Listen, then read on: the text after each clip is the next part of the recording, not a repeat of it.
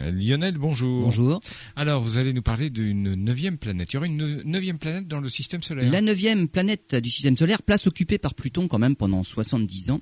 Eh ben, cette neuvième planète est à nouveau convoitée par un autre corps du système solaire. Son existence, en fait, se révèle dans les orbites de certains objets transneptuniens. En fait, ce qui veut dire que leurs orbites se situent au-delà de la planète Neptune et même bien au-delà de Pluton pour certains. Les objets en question ont pour particularité d'avoir des orbites qui sont semblables. En particulier, l'endroit dans leurs orbites qui se situe au plus près du Soleil, un point qu'on appelle le périhélie.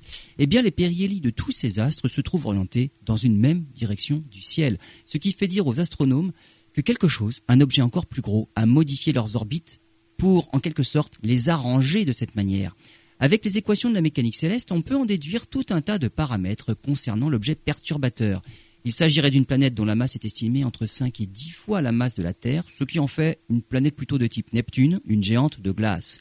Elle effectuerait un tour autour du Soleil en 10 à 20 000 ans, contre 248 ans pour Pluton, et malheureusement pour nous, elle se situerait actuellement dans la partie de sa trajectoire la plus éloignée du Soleil, entre 500 et 1200 fois la distance de la Terre au Soleil.